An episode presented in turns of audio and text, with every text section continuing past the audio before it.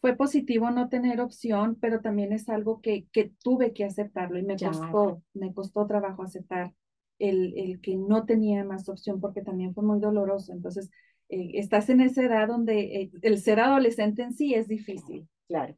Más aparte, el cambio eh, completamente de vida en, en esos años es, es un proceso y, y, se me fue muy difícil, pero al no tener opciones es aceptar y a veces es pelear con uno mismo, de que se tienen que aceptar las cosas, se tiene que aceptar la situación en la que estamos, ya no hay vuelta. Eh, después de tantos años trabajando como, como asistente de doctor, un día me, eh, me pongo a pensar y digo, es que sí me gusta mucho lo que hago, lo disfruto bastante, me daba mucha satisfacción, pero no me sentía que era de ahí, no sentía que estaba en el lugar correcto tal vez inconscientemente buscaba algo más y tal vez no lo procesaba, no lo quería aceptar, este, pero un día dije, no, ya, voy, voy a hacer algo más. Esa mañana recuerdo que llegué y di mi renuncia. Ya, qué valiente. Sí, sí, sí, sin tener un plan. Un exacto, un plan. A o B, C, como dicen, este, pero ya sentía que era necesario. Ya sentía que ya no podía estar ahí, algo más me empujaba. No sé explicar qué era eso, algo más que, que me empujaba a ya no estar ahí. Y este, de ahí es donde empiezo. Empiezo a tocar puertas. Se me hizo difícil porque no cualquier persona, obviamente, le da a uno la oportunidad de la noche a la mañana.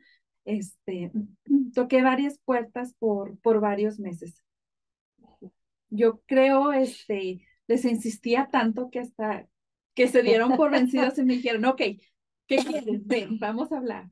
Y, este, y de ahí empecé, este, me fue bien, creo que en el primer trabajo que me dieron la oportunidad de hacer, eh, tanto a mí y a mi equipo, este, lo, lo hicimos bien y de ahí empiezan a, referirnos con, con, otra persona y otra persona y empieza a crecer el, el negocio. Em, volvemos a, a, lo terca que está, este, si, si es mi visión y yo veo que esa visión en, en un futuro me va a hacer bien a mí, tal vez bien a mi hijo, bien a mi familia, es, es algo que me motiva muchísimo. Entonces, e, es, siempre eh, lo terca me ha ayudado y en este caso me ayudó, aunque sí fueron meses muy difíciles. Claro. Estuve antes de abrir la carnicería 10 meses, este, tratando de solucionar todos los problemas, las inspecciones que no pasaban, conseguir a las personas correctas que vinieran a instalar lo que se necesitara. Entonces, este, pero eh, cuando tengo una, una visión, trato siempre de, de irme solamente por la visión y, y, bueno, cualquier distracción, cualquier piedrita en el camino es nomás sacarle la vuelta.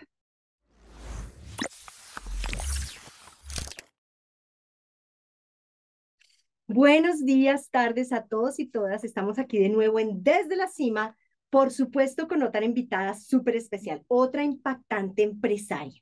Ustedes saben que todas las mujeres y hombres que invito a mi programa es gente, son hispanos que han llegado a la cima con mucho trabajo. Y lo que queremos compartirle a todos ustedes allá es que llegar a la cima cuesta, cuesta trabajo. Y hoy tengo el placer de conectarlos, de presentarles a la gran Julie Torres. Julie, gracias por estar con nosotros.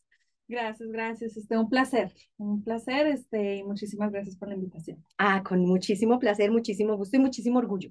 Me siento muy orgullosa de Julie, ya van a saber por qué. Esto es desde la cima, compartan, denle like, porque es muy importante que muchas mujeres y hombres hispanos se enteren de esta entrevista y conozcan a Julie, visiten su carnicería, y eh, sobre todo aprendan. Hay mucho que aprender de Julie y todos los que están allá afuera queriendo ser empresarios, que están paniqueados, que tienen parálisis de eh, overthinking, que siguen pensando, este tipo de entrevistas les van a ustedes ayudar a entender que hay que lanzarse a la. Julie, Julie Torres, la famosa Julie Torres que montó su carnicería. Qué maravilla tenerte aquí con nosotros, Julie. Gracias, gracias. Igual, un placer. Julie, cuéntanos de ti, de dónde eres, hace cuánto llegaste a México. Cuéntanos quién es Julie.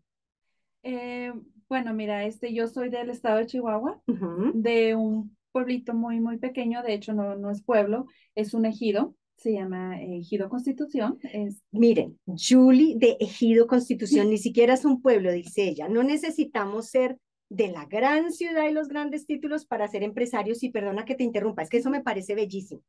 Sí, sí, sí, este, bueno, soy, soy de ahí, este, em, emigramos con nuestra familia en el 98, mi mamá, mi papá y, y, mis hermanos, este, y desde entonces hemos estado aquí. No, no, no he ido para, para México, pero este, bueno, desde que, desde que llegué con, con mi familia, entré a lo que fue la, la escuela, la high school. Entré en el año 11, entonces, este, llegué y pues bueno, como llegamos todos sin saber el idioma, este, me tocó la suerte que tenía algunos conocidos de, de donde soy en México, este, tanto en la escuela, tanto en, en, el pueblo a donde llegamos a vivir aquí.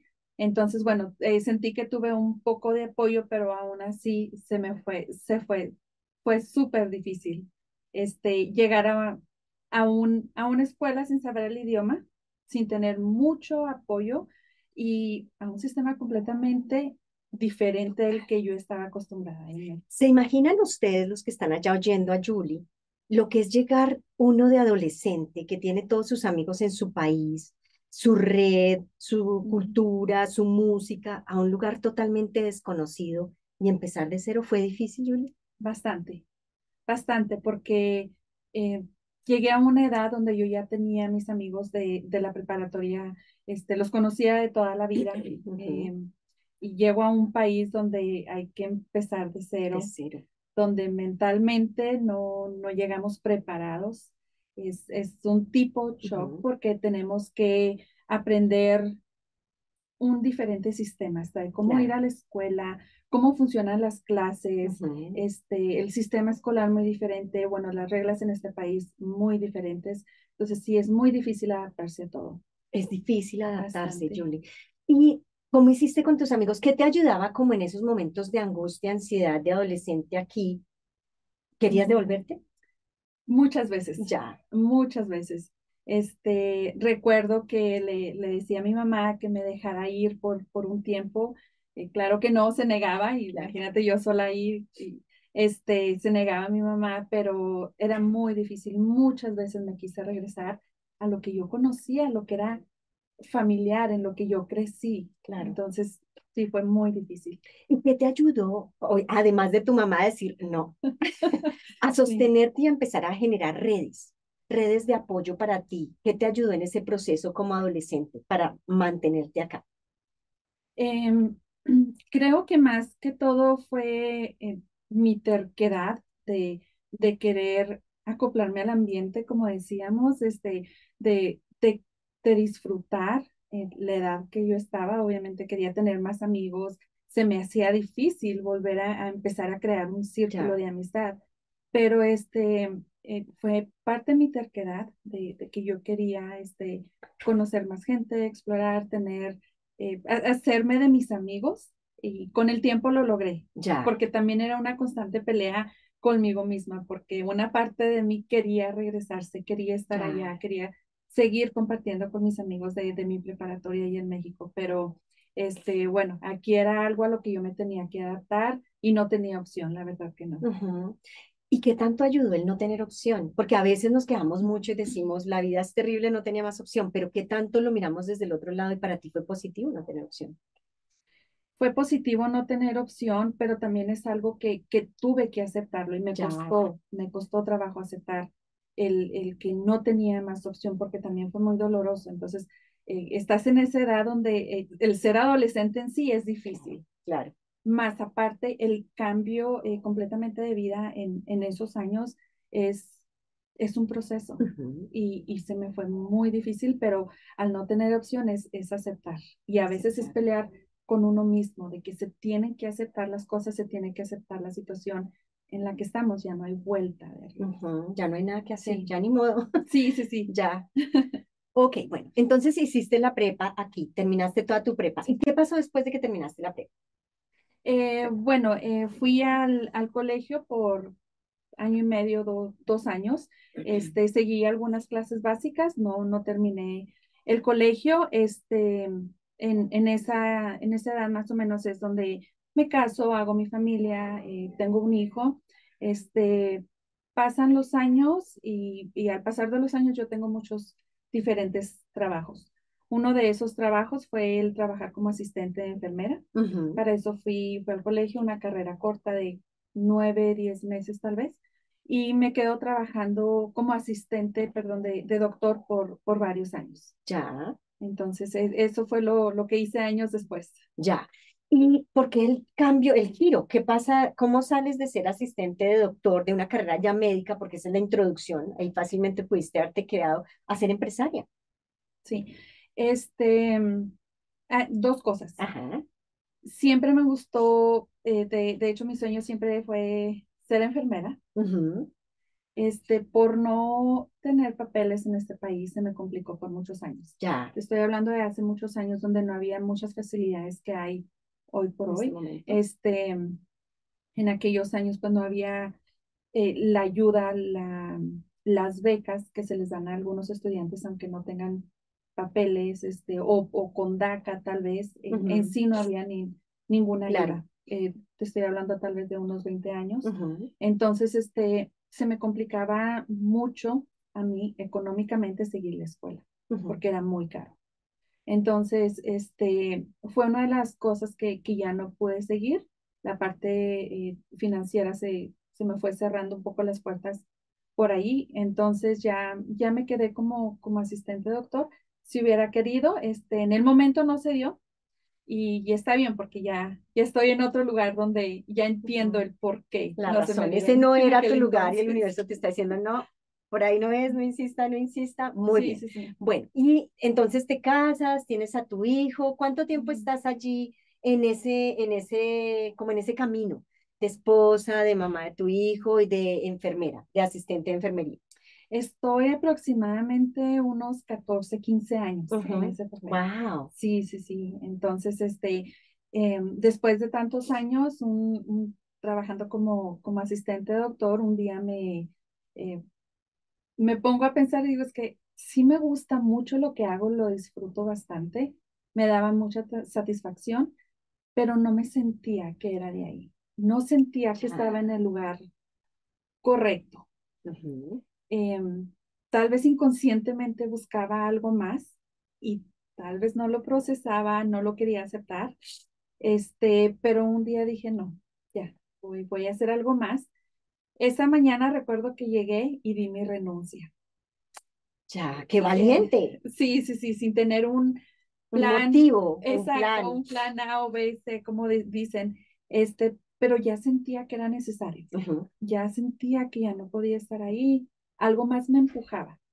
No sé explicar qué era eso, algo más que, que me empujaba a ya no estar ahí. Entonces llego y pongo mi renuncia, este, les doy mis 15 días. Ajá y, y todos asombrados. Claro, todo venía tan bien. ¿Qué pasó aquí? ¿Qué te hicimos? ¿Por qué nos haces esto? Sí, sí, sí. Y pues eh, un sentimiento muy bonito porque no querían que me fuera, porque me, me pedían, me ofrecían que, que me quedara, pero no, ya, ya sentía que no, que no debería estar ahí. Ya. Te digo, sentía que algo más me, me empujaba. Miren tan lindo, y te voy a interrumpir allí un poquitito, porque es, miren el, tan lindo el poder de la intuición y del llamado. Había un llamado más grande que hacía que tú sintieras esto está bonito, aquí me tratan bien, aquí me quieren, seguro me pagan bien, pero no es suficiente, hay algo más, el llamado es más grande. Ok, y entonces, ¿qué pasa? ¿Cómo hay? Uno sientes el llamado y dices, ok, presento mi carta de renuncia que me parece muy valiente, 15 años después decir, aquí está. ¿Y para dónde? ¿Y para dónde? Luego, ¿qué? ¿Cómo saber la siguiente parte de ese llamado? Ah, bueno, entonces después de esto, eh, te digo, no tenía ningún plan de, de qué iba a hacer. Este, me, me salgo de, de donde estaba trabajando y me quedo en la casa como por un par de meses sin, eh, sin saber qué iba a pasar. Ya. Este sí fue un poco difícil porque estaba acostumbrada a una vida de trabajar muchísimas horas, de llegar a la casa, terminar eh, mis tareas de, de, ama de casa, lo que se necesitara hacer, y al otro día empezar otra vez la misma rutina y de repente ya no tengo nada. Sí, este, entonces, eh, platicando con, con una amiga, este, le digo, no, no sé qué hacer, pero ya es tiempo de que vuelva yo a buscar otro trabajo. Entonces me dice ella, pues empieza tu propia compañía. Y yo como que, ok, a lo mejor sí, sí, le voy a pensar, a ver qué, qué se me ocurre. Este, creo mucho en, en, el poder de la oración y esa noche me, me acuesto pensando, orando, eh, pidiendo que por favor me dé claridad lo que, lo que necesito hacer. Eh, pasan un par de días y conozco a un señor que tiene su propia compañía de limpieza comercial. Ajá. Entonces, este, platicando con él, él, él me dice, bueno, ¿y por qué no empiezas? ¿Y por qué no te animas? Algo que yo no lo había contemplado. Ya. Entonces, este, platicando con él, me empieza a platicar los detalles, cómo funciona. Le digo yo, vamos, vamos a hacerlo, sí, cómo empiezo, ya él me ayuda, este, le estoy muy agradecida porque pues, de muy buena fe, él, él, me ayudó y pues me enseñó bastante. Y este, de ahí es donde empiezo. Empiezo a tocar puertas. Se me hizo difícil porque no cualquier persona, obviamente, le da a uno la oportunidad de la noche a la mañana. Este, toqué varias puertas por, por varios meses. Yo creo, este, les insistía tanto que hasta que se dieron por vencidos y me dijeron, ok, ¿qué quieres? Ven, vamos a hablar. Y, este, y de ahí empecé, este, me fue bien, creo que en el primer trabajo que me dieron la oportunidad de hacer, eh, tanto a mí y a mi equipo, este, lo, lo hicimos bien y de ahí empiezan a, a referirnos con, con, otra persona y otra persona y empieza a crecer el, el negocio. Ya, qué maravilla. ¿Y por cuánto tiempo, bueno, esa, ese espacio de trabajo con tu empresa, ¿Por cuánto tiempo dura y cómo te sientes? ¿Ese era, era ese el llamado? En ese momento sí lo era. Ya. Sí lo era. Iba con, con lo que yo en ese momento necesitaba en mi vida. Y, y era todo lo que hice en ese momento tenía un propósito, porque al mismo tiempo pude ayudar a, a muchas mujeres este, que en su momento necesitaban trabajo, muchas mujeres que necesitaban salir de su casa este, por X situación que estuvieran ellas pasando. Este, y, y, me siento muy contenta y orgullosa porque pude lograr este, tener un grupo de mujeres, más o menos 28, 30 mujeres, trabajando este, contigo, ajá. conmigo en mi compañía, este, en, en, diferentes proyectos. Pero eh, lo, que me queda, lo que me da mucha satisfacción es de que estas mujeres, cuando yo me movía de trabajo, me movía de, eh, de edificio, de proyectos, ellas venían conmigo. Ya. No, no se iban. Y, y, me da satisfacción el saber de que, ah, ok, las trataba bien, hacíamos un buen equipo, de alguna manera ellas ayudaban también a mí, me, me ayudaron en, en, muchos aspectos. Entonces, este, me, me siento muy satisfecha en, en, esa, en esa forma de que logré tener un equipo grande, un equipo que como mujeres nos apoyábamos todas simplemente hasta el platicar, al desahogarnos, este, era, era una manera de, de apoyarnos una con otra. Fíjate que una cosa que encuentro en común en todas las personas que he entrevistado es que una de las claves de éxito de las empresas es esa, es el apoya, es construirse equipos que se apoyan, en vez de tener empleados que te sirven, es construir equipos de apoyo. Qué bonito que nos lo confirmes y qué bonito que haya sido también parte de tu experiencia. Ok, entonces en ese momento ese era el llamado. Sí. Pero entonces esa respuesta me hace pensar de que ese llamado cambia. ¿Cómo, ¿Y cómo te enteras que el llamado había cambiado? Este, bueno, después de aproximadamente tres años, este, la, la compañía crece, eh, logro llegar a, a un nivel donde me siento cómoda eh, manejando esa compañía y, y al mismo tiempo yo no estar invirtiendo tanto tiempo ahí. ¿Por qué? Porque, bueno, ya tenía un equipo sólido que, que sabía lo que se tenía que hacer, ya tenía personas encargadas de, de que me ayudaran con, los proyectos que tenía que sacar adelante. Y llega un momento donde digo, bueno, ¿qué más puedo hacer? ya, hay algo más, me falta. Sí, sí, sí, entonces este, eh, me, me pongo a pensar y, bueno, de repente un día amanezco con la idea de, ¿qué tal una carnicería? Hágame el favor, dígame si esto no se necesita valentía y ahí es donde de verdad compartan, comenten, perdón, porque Julie es una mujer muy arriesgada. Tú eres una mujer de oír el llamado. Uno, de pedir el llamado, o sea, de, de abrirte a escuchar. Dos, de oír y tres, de actuar. Sí, sí, sí. ¿Y antes tenías experiencia en este tipo de negocios? Nunca, jamás, nunca este, eh, tenía ni siquiera idea cómo es que se, se maneja una carnicería. Este, tal vez fui algunas veces algunas carnicerías de, de, mi área, pero afuera de eso nada, nada, nada. ¿Y de dónde nace la idea entonces de una carnicería? Porque usualmente es, sí, yo trabajé para una carnicería, o sí, mi abuelito tuvo una carnicería, o siempre hay un antecedente que dice, sí, entonces yo sabía un poquito, tarará. No, tú te lanzaste de, de la nada. Cuéntanos cómo una carnicería y no una panadería o chatería o qué sé yo, paletería. Sí, sí, sí. Este, no sé por qué una carnicería, no, no tengo la respuesta. Eh, lo que sí te digo es que, por ejemplo, mi familia, mi, mi abuelita materna, ella toda la vida tuvo una tiendita, como le decimos allá en, en México, este, un, una tiendita tipo abarrotes. este, y entonces yo, yo crecí viendo eh, a mi abuelita trabajar ahí, tengo unas memorias hermosas con ella. De hecho, la carnicería se llama Anita, en, honor a ella. Bueno, cuéntanos de Anita, ¿dónde está Anita? La carnicería. La carnicería está en Thornton. estamos localizados por la 120 y la York. Así que todos los que están allí escuchándonos, por favor, carnicería Anita en Thornton por la 120 y la y la York. York. Entonces tienen que ir a comprar, tienen que ir a conocer a la persona de esta entrevista y sobre todo a comprar porque yo sé que mucha gente te adora, va a tu carnicería porque, por, por quien tú eres. Pero miren tan interesante y es que a veces el llamado viene sin que tú tengas el MBA, la experiencia, el conocimiento, es llamado. Llamado es llamado.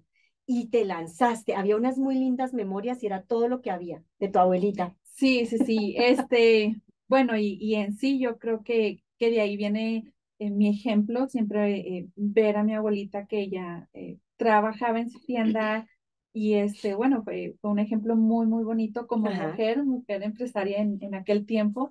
Entonces, a lo mejor, este, em, pues de ahí es donde nace mucho de, de... De la empresaria. Sí, sí, sí. Y este, bueno, se me ocurre abrir una carnicería. Y pues el, el abrir una carnicería, en mi experiencia, tuvo cosas positivas, pero también negativas. Ya. Este, cuando ya decido aventarme, como decimos en México, cuando ya, ya decido aventarme a abrir la, fue? la carnicería, ya, pase lo que pase, bueno, me voy a aventar. Pero cuando ya decido hacerlo, este, empiezo a pedir consejos, tal vez un poquito de guía, este, y esta es la parte negativa. Eh, empiezo a ir este, con muchos de nuestros paisanos que tuvieron carnicerías o que aún tienen. Y es donde empiezo a sentir el, el rechazo. Ya. ¿Y de dónde crees que venía ese rechazo? ¿Por qué el rechazo? ¿Por ser paisana, por ser mujer, por las dos, por ser nueva en el campo? ¿Qué ves, qué viste tú? Creo que un poco de todo. Ya. Este, el, el ser mujer, definitivamente al momento de abrir una carnicería, en mi experiencia, este, cuando estaba yo tratando con hombres, tratando de, eh, de, de, hacer los proyectos que necesitaba yo que se hicieran dentro de la carnicería, eh, por ejemplo, el, el walking cooler, el refrigerador, el congelador, este, cuando estaba yo tratando con, con este tipo de, de personas, muchos de ellos eran muy respetuosos y lo, a lo que iban a hacer lo hacían y se iban. Pero otros hombres eran em, eh, ¿cómo se dice? Se sobrepasaban. Ya, como querían tomar ventaja contigo. De muchas maneras, este, a nivel personal, a nivel económico, eh, agregar cositas que no se necesitaban. para sacarte dinero. Sí, exacto. Entonces, este, eh, tomar ventaja, aprovecharse de que, soy mujer, mujer. Sí, este, y aparte, este, me tocó lidiar con muchos paisanos eh, que no, no saben respetar. Ya. Cuando una mujer les, les, les da una orden. Les da una orden o les pide que hagan parte de lo que es su trabajo. Ya. Entonces sí, me, me tocó ver es, ese nivel de, de, respeto en muchos paisanos, porque no, no todos, me faltaban el respeto, pero también eh, me tocó unos que, que wow, no, ¿Y qué hiciste? Porque fíjate que eso pudo haber sido una razón para decir, suficiente, no quiero vivir esto, no quiero enfrentarme con esto, pero no, no te sacó de la industria, al revés, te mantuviste. ¿Cómo lograste desafiar, atravesar esos, esos obstáculos?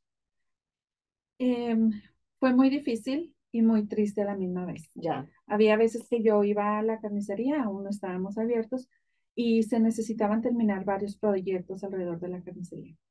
Pero había veces que yo salía de ahí en lágrimas por, por la manera que ellos ya. me trataban, que querían hacer las cosas a su manera, no siguiendo eh, las, las reglas que me pedía la ciudad, ya. Al, al, que las cosas tienen que ser de cierta manera para poder pasar inspecciones. Ellas los querían hacer a su manera.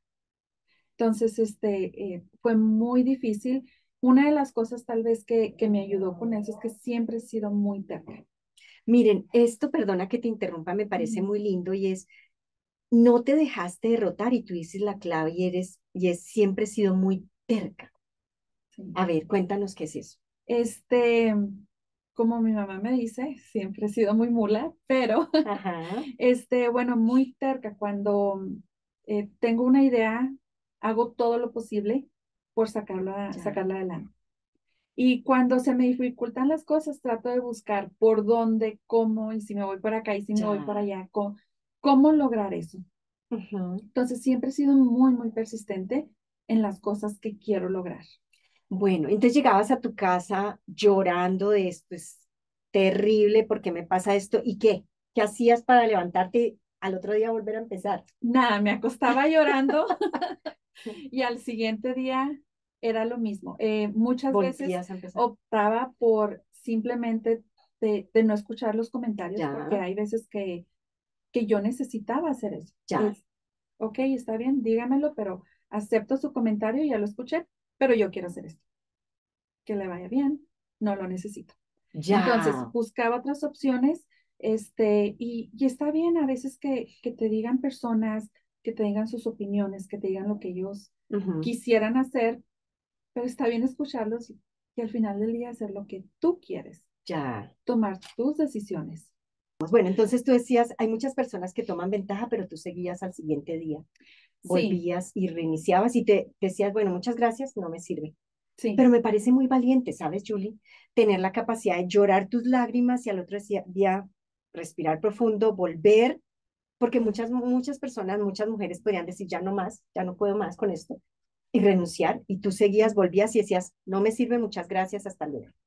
Sí. Y buscar seguramente la siguiente persona. Sí, sí, sí. Y, y es difícil llegar a las personas correctas porque mucha gente no quiere compartir la información de, de, las personas que en verdad te pueden ayudar, que, eh, que te pueden aconsejar y guiar ya. hacia donde tú quieres ir, cómo llegar a, a, a lograr tus metas. Es simplemente una guía. Y, y había días que eran muy difíciles y simplemente yo cerraba mis oídos, hacía lo que se tenía que hacer sin escuchar a otras personas, sin escuchar a los comentarios de otras eh, personas. En este caso te estoy hablando, de, por ejemplo, de los contratistas que iban a la carnicería a hacer sus trabajos. Todos tenían opiniones, todos.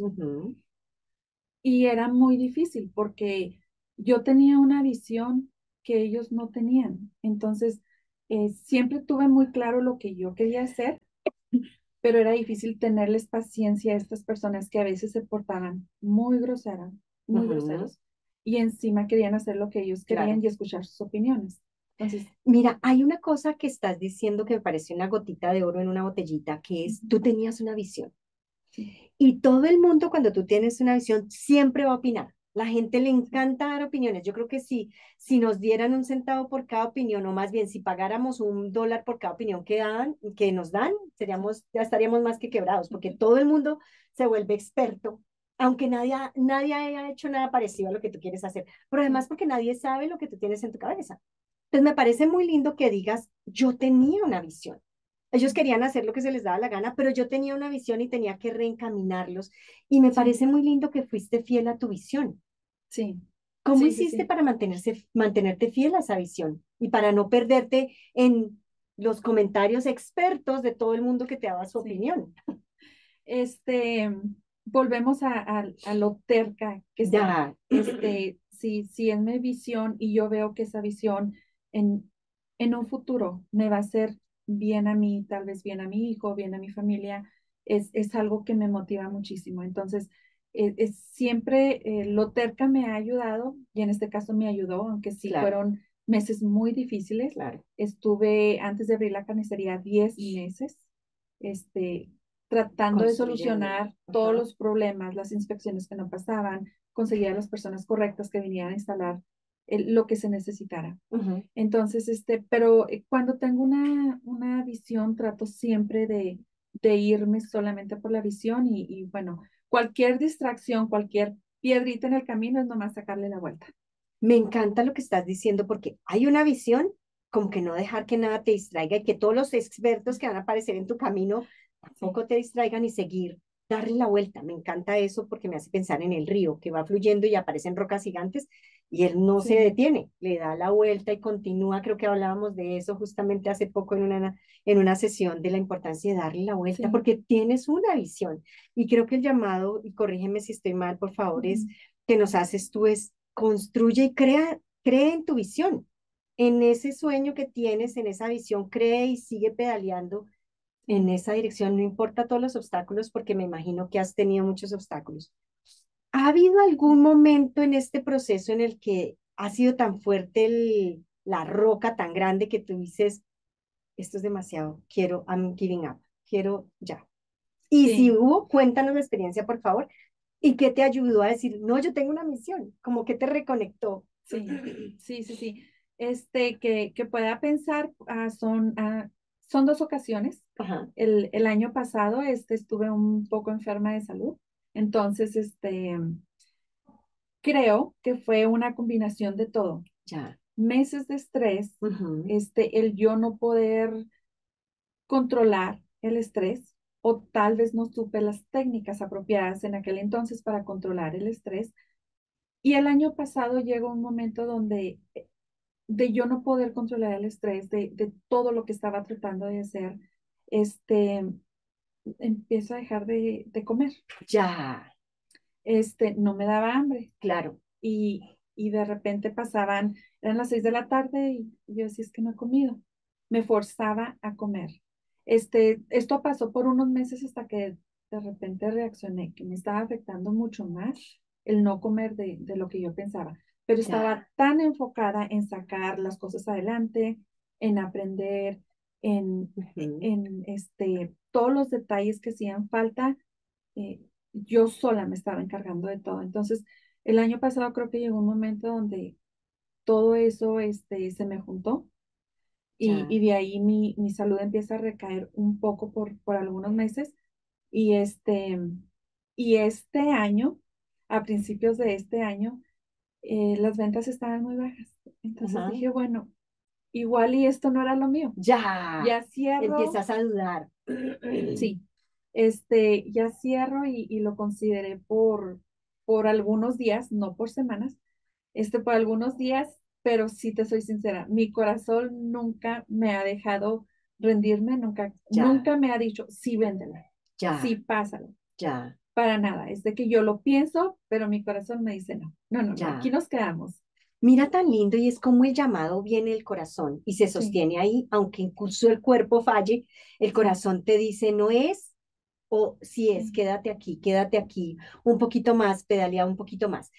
¿Y qué hiciste cuando eso? ¿Estabas enferma, las ventas bajaron? Sí. ¿Qué pasó? Este, la verdad es que me levantaba todos los días, eh, siempre con la, con la intención de que todo saliera bien este, tener, tener, tener las intenciones todas las mañanas de lo que vas a hacer durante tu día, del el por qué lo vas a hacer, a mí me ayuda muchísimo. Entonces, eh, tenía que estarme recordando constantemente y, y, eran días y son todavía días largos, días de 12 horas, 16 horas de trabajo. Y, y, para mí hasta ahorita ha valido la pena, porque también aparte me gustan los retos. Entonces, esta es una visión que yo la tengo muy clara, sé para dónde voy, pero también al mismo tiempo es un reto, es algo que me está enseñando todos los días. Ni modo, tengo que aprender si eso es lo que yo quiero. Si esa es mi visión, bueno, tengo que estar presente al 100% y, y tengo que ir aprendiendo. Las cosas eh, me han costado muchas horas de, de trabajo, mucho sacrificio, mi salud, por ejemplo, el año pasado se, se vio afectada todo esto, pero este, eh, en mi visión vale la pena. Sabes, quiero juntar tres cosas que tú has mencionado. Uno, tener una visión. Dos, tener el, el tenerla en, el, en tu corazón. Tres, una que mucha gente lo ha vuelto, yo lo hice en un video, un video acerca de esto, y es que la gente dice, trabaja inteligente, no duro, pero también hay que trabajar duro. Como que a esta generación se le ha olvidado que también ser empresario requiere trabajar muchas horas y eso es lo que tú nos estás diciendo. Y otro elemento que es muy importante y es no solamente la visión, sino un por qué que han sido como todos los motores que tú nos estás diciendo de levantarte cada mañana y es, ¿por qué es que estoy haciendo esto? Estoy agotada, estoy enferma. Ah, sí, estas son mis razones. Sí. Tengo una visión, pero estas son mis razones. Y cómo la conexión de todo eso ha hecho que llegues a este momento, en el momento en el que estás. ¿Y qué haces? ¿Cómo se da el chip para empezar a que las ventas empiecen a subir de nuevo, para que te empieces a, a, recuperar tu salud? Sí, este, fueron varias cosas eh, en lo que se refiere a mi salud, pues eh, ni modo, tuve que empezar a ser un poco más disciplinada, ya me forzaba más a, a comer en las mañanas, este, durante el día, si no tenía tiempo de sentarme a comer, este, eh, snacks, cualquier, cualquier cosa que estuviera a la mano. Entonces, este, pues, y me ha tocado, por algunos meses me, me, tocó hacerlo de esa manera, este, para poder llegar a sentirme mejor físicamente. Este, a lo que, yendo un poquito a lo que tú comentabas, que, que son horas de trabajo y que no nada más es trabajar inteligentemente. ¿Qué más quisiera yo? Este, solamente llegar, ver las ventas, irme y recoger mi, mi dinero, como dicen, ok, y, y ya me voy. Pero no, es un esfuerzo levantarte en las mañanas, es ver qué falta, este, es, una carnicería requiere mucha organización. Este, lo estoy aprendiendo apenas en estos meses es, es tener disciplina, organización y, pues bueno, te consta que, que todavía estoy trabajando en eso porque no, no se me da vamos, fácil. este, pero lo que mencionabas de que el trabajo también es físico, en verdad lo es. No es que contrates a una cajera y la tengas ahí de cajera todo el día. No, tú también tienes que saber cómo funciona la registradora, qué productos tienes en la registradora, cómo se mueven tus productos, cuál es el que se está vendiendo más. Entonces, tú no puedes tener todo eso, saber todo eso nomás viendo. Claro. O, o, no, o no atendiendo tú a tus clientes para saber qué es lo que te hace falta, qué es lo que no tienes, qué producto no tienes en tu carnicería, este, o qué otros servicios tal vez hacen falta traer a la carnicería para poder este, tenerles esos servicios a tus clientes pero también que regresen.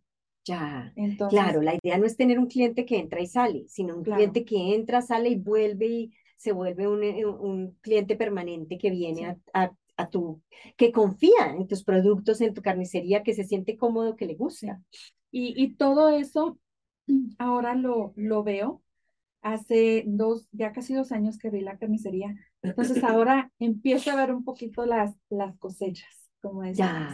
Este, por tantos meses traté de dar un buen servicio, eh, lo hice, no traté, claro.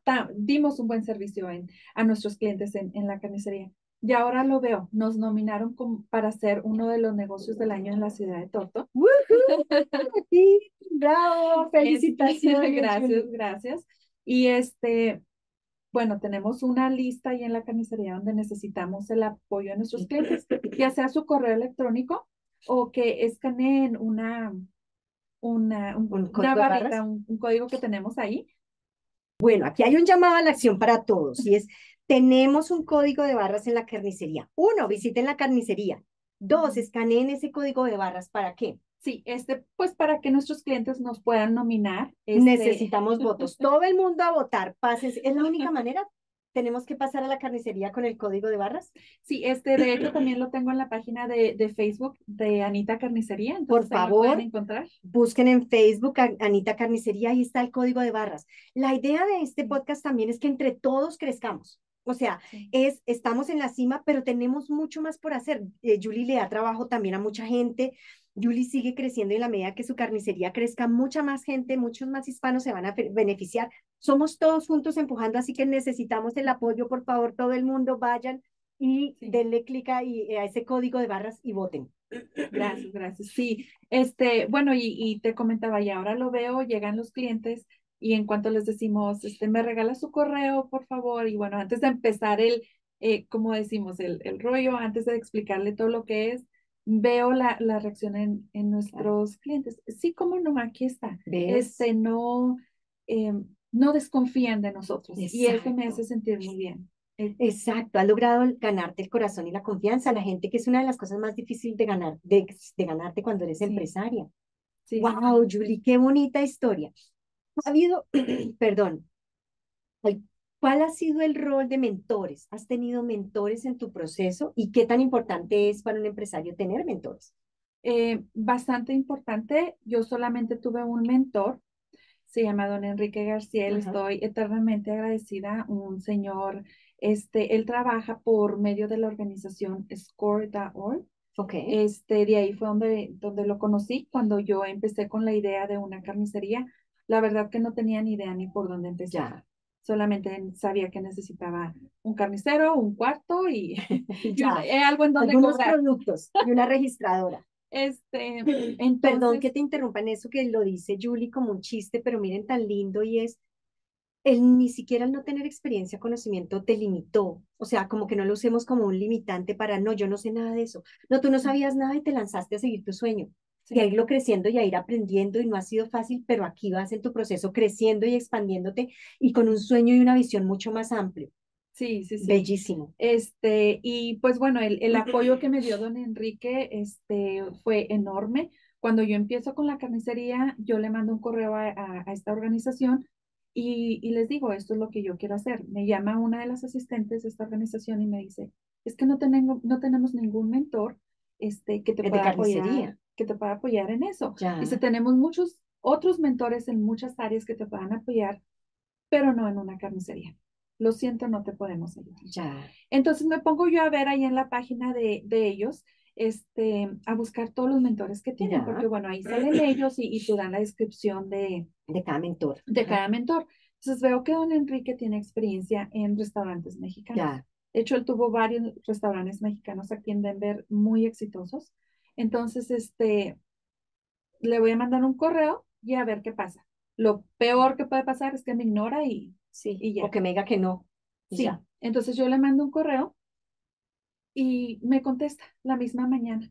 Me ¿Y lo esperabas? No, no, no lo esperaba. No. Me pones la piel chinita porque me parece muy lindo y otra vez muy osado, osado de ti como empresaria, pero también de vamos a hacerlo, ¿qué es lo peor que puede pasar? Y creo que es una invitación linda para los empresarios que están allí oyéndonos y que le dicen, no, pero ¿qué, qué me va a responder esa persona? No, pero que siquiera me va a leer, no importa. ¿Qué tal que sí? Sí, sí, sí. Y lo ocurrió contigo. Y, y me sorprendió muchísimo, este, eh, me contesta y me dice, nos podemos ver, se lo mandé un lunes en la mañana y me dice, nos podemos ver mañana en las oficinas del, del centro de Denver donde está Score, dice, nos vemos ahí. Esta mañana hacía mucho frío, había hielo en las carreteras y dije, bueno, ni modo. Posible. Ya, ya me aventé a esto, ya no voy a quedar mal. Este, y nos vimos ahí en la oficina el siguiente día y platicando con él, me dice, ¿dónde vives? Ya le digo yo, ¿dónde vivo? Y me dice, yo vivo a cinco minutos de tu casa. Una diosidencia que hemos hablado muchas veces y es cuando estás listo, el universo te pone todo a tu alrededor. Sí, sí, sí. Entonces, este, bueno, de, de ahí empezamos eh, nosotros y ya en lugar de los dos venir hasta el centro de Denver, ya nos vemos por allá cerquitas este, de, de nuestra área. y, y él me dijo muy claramente, me dijo, no tengo idea cómo empezar una carnicería no tengo experiencia en carnicería, pero sí en restaurante. Y yo te voy a ayudar en lo que yo sé, en lo que yo tengo conocimiento, pero lo que no sepa, dijo, lo vamos a buscar con mis compañeros. Qué bien. Se vamos a buscar las, las maneras, las formas de, de cómo vamos a, llegar ahí, a abrir la carnicería. y de ahí empiezo con él, de ahí empiezo con él. Él este, me, me daba seguimiento constantemente. Yuli, ¿cómo va con esto? era como que me dejaba como tarea. accountability. Sí, como alguien que te mantenía responsable de, bueno, dijimos esto, ¿cómo vas? A ver, yo quiero ver resultados. Sí, sí, sí. Este me enseñaba mucho de lo que son los precios, cómo manejar los precios, los porcentajes. Algo que yo no sabía, no, sabía cómo, cómo hacerlo. Y empieza él también a decirme, es un poco diferente a lo que él me decía, cómo se me manejaban las cosas en un restaurante este, porque ahora era una carnicería, pero ahí le fuimos, sí, sí, acomodando, este, a ah, caray, esto no funciona, pero esto sí, vamos a hacerlo de esta manera. ¿Sabes? Y me suena mucho a, uno busca un mentor, dos pide ayuda, que es una cosa que a los hispanos nos cuesta porque tenemos este orgullo que, mejor dicho, nos hace sufrir y nos hace cometer tantos errores, entonces sé capaz de ir sobre tu orgullo y de buscar ayuda. Y tres, de seguir con tu intuición acomodando, o sea, no va a haber un mentor mentor que va a ser 100% a tu medida. Va a haber muchos que te van a dar pistas y es tu tarea acomodar y darte a la tarea de, ok, ¿cómo es?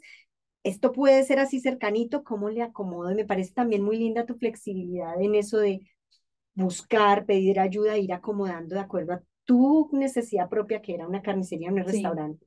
Sí, sí, sí. Este, y bueno, ya eh, don Enrique me, me empieza a, dar consejos, este, a guiar de muchas maneras de que yo no tenía ni siquiera la menor idea. Este, y me empieza, él es una de las personas que, que me empieza a decir, desde un principio, Yuli, se necesitan hacer las cosas bien, a lo legal. Ya. Entonces, este, se, se me quedó muy grabado siempre lo que él me decía. Las cosas se hacen bien para que en un futuro puedan salir las cosas todos bien en, un negocio. Me encanta, porque a veces como hispanos queremos montar negocios y hacer jugaditas por el ladito, jugaditas para ahorrarnos dinero en, en taxes, jugaditas para... Y al final, luego, eso lo vas a encontrar. Lo que siembres vas a recoger. Y me encanta eso que te hayan enseñado y es, siempre hazlo bien y lo mejor posible. Y eso vas a recoger. Porque si no, el IRS te va a encontrar Tarde temprano no se encuentra. Por algún ladito te va a salir. Entonces, me, me encanta lo que nos estás diciendo porque eso, tenemos esta tendencia hispana a, también porque desconfiamos porque nuestros países nos ha ido mal, ¿verdad? Pero entender que aquí hay que jugar bien. Entre mejor juegues, más limpio juegues, mejor como empresario te va a ir, mejor resultados vas a tener. Y duermes mejor. Y duermes mejor. Eh, Julie y yo compartíamos una experiencia las dos en nuestras búsquedas de empresarias sobre el apoyo con eh, nuestras personas de, de, accounting, de contabilidad y ah, que cómo es de complejo y cómo nos hace trasnochar o nos permite dormir. Sí, sí, sí. Entonces, eso es muy importante. Y tener una persona en esa área que te ayude es fundamental. Es fundamental para que puedas dormir bien y para que tengas todo en orden. Así es. Julie, yo creo que me, encanta toda esta entrevista contigo por todo lo que nos estás enseñando. Mujer, empresaria, que no nació en este país, que tuvo que buscar, que ha tenido que buscar la manera, que con sus paisanos no le fue tan bien en términos de que todo el mundo quería decirle por dónde y como limitar tu sueño o llevar tu sueño por otro lado y a pesar de eso ha sido capaz de llevar tu sueño, trabajar duro por él. ¿Cuál crees tú que ha sido el papel del coaching en tu vida? En tu vida personal y como empresaria? Este, en la vida, en la vida como empresaria, eh, te digo, el, único coaching que tuve fue de, de don Enrique. Y que tuve porque ya se me fue a vivir a México. Oh, se retiró y él y, su esposa se fueron para Cancún. Entonces, este, aunque seguimos en comunicación, pues bueno, ya, ya no está aquí presente para, para apoyarme. Pero fue muy importante fue muy importante porque hay que, hay que conocer y, hay que tener, hay que tener bien en claro que cuando tienes un negocio tienes que conocer personas. es, es, lo que le llaman muchas veces el, el, networking, pero hay personas que, que son claves para tu negocio. Don Enrique fue un gran apoyo en la manera de que él me dijo, ah, ok, no conoce quién le puede ayudar a comprar este refrigerador, pero yo sí se vamos con esta persona, él tenía un negocio de refrigeración, y si íbamos con esa persona y esa persona ya no tenía el negocio, esa misma persona nos mandaba con alguien más. Ya. Entonces, la, la importancia de las, de, de, conocer personas este, que, que te puedan ah, ayudar, a crecer o a, obtener cosas para tu negocio es bien importante. Este, definitivamente, don Enrique fue una persona que me enseñó muchísimo no nada más de sobre la relación en el trabajo, sino a nivel personal. Una persona muy sencilla, un hombre que hablaba con el corazón. Este, me invitó a comer a su casa varias veces. Este, o sea, se construyó una relación de amistad. Sí, sí, sí. Este, y me tocó ver cómo no nada más era así conmigo, invitaba a sus vecinos, invitaba a su familia y, y hacía que todos fuéramos y nos sintiéramos como en familia, como en comunidad. Sí, qué bonito. Entonces, este, las experiencias que, que él me dejó de, definitivamente muy especial y aprendí mucho de, eso. Este, a nivel personal, eh, no tuve a nadie en, en ese tiempo. en ese momento, este, hasta hace unos meses, este, pero sí, sí se me hizo bastante difícil a, a nivel personal. Y, y, esos eran los días que, que yo te decía, a veces me levantaba con los oídos tapados, los ojos, no. Era nada más, hoy tengo que hacer esto. Si no más logro hacer esto, bueno, ya mañana diré, mañana es el otro día y diremos a ver qué más se hace mañana. Pero sí, sí fueron duros, sí, sí, bastante. Julie, y hoy que estás aquí hablando desde la cima, ¿qué significa para ti hablar desde la cima? Lo que comentábamos antes de, empezar este, esta sesión, de que a veces es difícil de creerlo. Ya. Este, y, y de sentirlo. Ya. Es trato, trato de estar presente en el momento muchas veces y, y muchas veces este, es difícil. Claro es difícil estar ahí no porque no quieras, sino porque... No porque no quieras, sino porque. Porque es tan difícil creérselo. Sí. Este, no sé, tal vez me exijo mucho a mí misma y, y a veces tengo ideas que, que aún no se han logrado. Claro. A veces tengo ciertas visiones que digo, ok, cuando llegue aquí, entonces me tomo un tiempo y disfruto y y tal vez eso es lo que, lo que me detiene de, de creérmelo. Pero este, cuando puedo reconocer lo que he logrado, lo, lo que tengo. Como pararte, respirar, tomarte un vasito de agua y decir, ah, sí, yo he logrado esto, yo tengo una carnicería. Sí. Este, pero se siente muy bonito. Eh, tengo, soy muy bendecida tengo una familia que, unos papás, un hijo que, que, me ha apoyado, me han apoyado muchísimo en todo esto y eso les estoy muy agradecida. Eh, tengo un equipo de trabajo que han estado conmigo desde que empecé.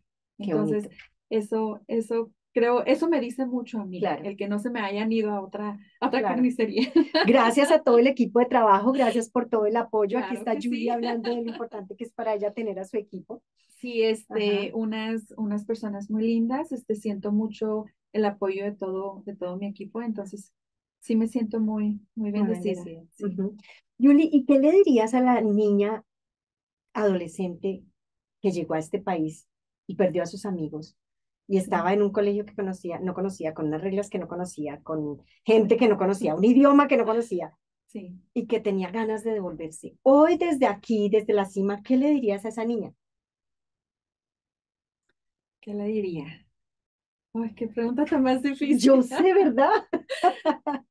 este, estoy orgullosa de ti. Ajá. Porque has llegado hasta aquí. Tenemos mucho que hacer todavía. Y le dieron un abrazo. Oh, qué linda. Sabes, mira, atrás me puse la piel de chinita porque me parece muy lindo verlas a las dos, siendo tranquila. Estoy muy orgullosa de ti. Ah, qué bonito. Y ya para terminar, ¿qué le dirías a todas las mujeres empresarias que tienen una idea y que están allá afuera paralizadas porque no tienen ni idea, no tienen los recursos, no tienen la experiencia, el conocimiento, la formación, lo que sea, todas las ideas paralizantes? ¿Qué le dirías tú como empresaria a esas chicas? Creo que en estos tiempos tenemos una ventaja muy grande es una ventaja que yo no la tuve hace 15, 20 años. Este, hay muchas mujeres ahora que tienen su negocio, como tú y como otras tantas mujeres que han estado aquí, este, y no nada más mujeres eh, en sí, claro, que han estado aquí, que ahora están, son, son empresarios y empresarias abiertas a ayudar a otras personas a subir. Ajá. Este, ahora tenemos la ventaja de que hay muchas ayudas de ese tipo. Hay organizaciones no lucrativas que ahora, en los últimos años, están muy enfocadas en los pequeños negocios. Entonces, también eso es una gran ayuda. Definitivamente no, no perder la, la visión que tengan. Ya. Entonces, siempre tienen que tener un motivo, ya. un propósito por esa visión. Qué lindo. Tengan su motivo, tengan un propósito y acuérdense que no están solas. Yo soy una convencida que entre todas tenemos que apoyarnos, crear las plataformas, impulsarnos, buscar la, el apoyo. Y estoy completamente de acuerdo contigo que va mucha gente, va a haber mucha gente que te va a decir no, que te, muchos paisanos que te van a hacer difícil el camino, pero también hay mucha otra gente dispuesta a ayudarte. Así como que no desistas, sigue adelante. Sí, sí, sí. Si escuchas el no de una persona, es la persona equivocada. Ya, tienes que buscar a la persona que Qué bueno, me encanta, me parece bellísimo.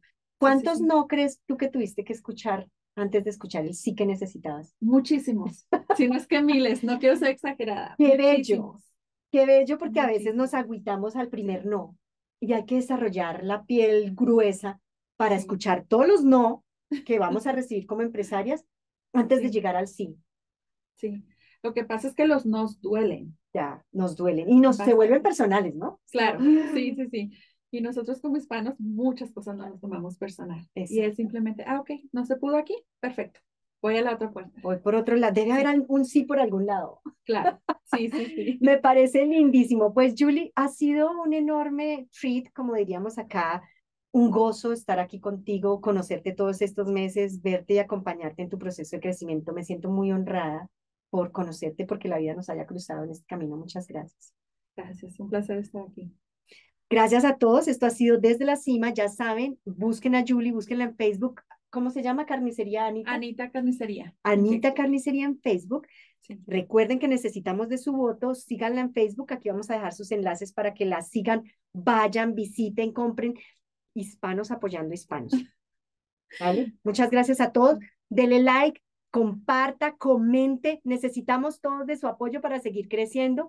Nos vemos en el próximo Desde la Cima. Gracias.